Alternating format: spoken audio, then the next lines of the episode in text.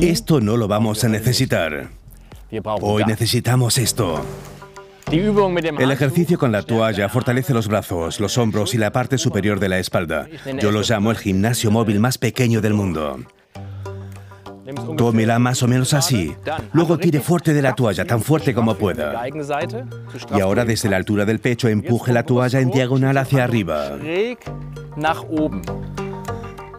Y luego simplemente tire de ella hacia el pecho. Cuanto más tensa esté la toalla, más lo notará en los hombros, los brazos y la parte superior de la espalda. Mantenga la toalla tan tensa como pueda. Haga entre 15 y 20 repeticiones hasta que note una agradable sensación de ardor en los brazos, los hombros y la espalda.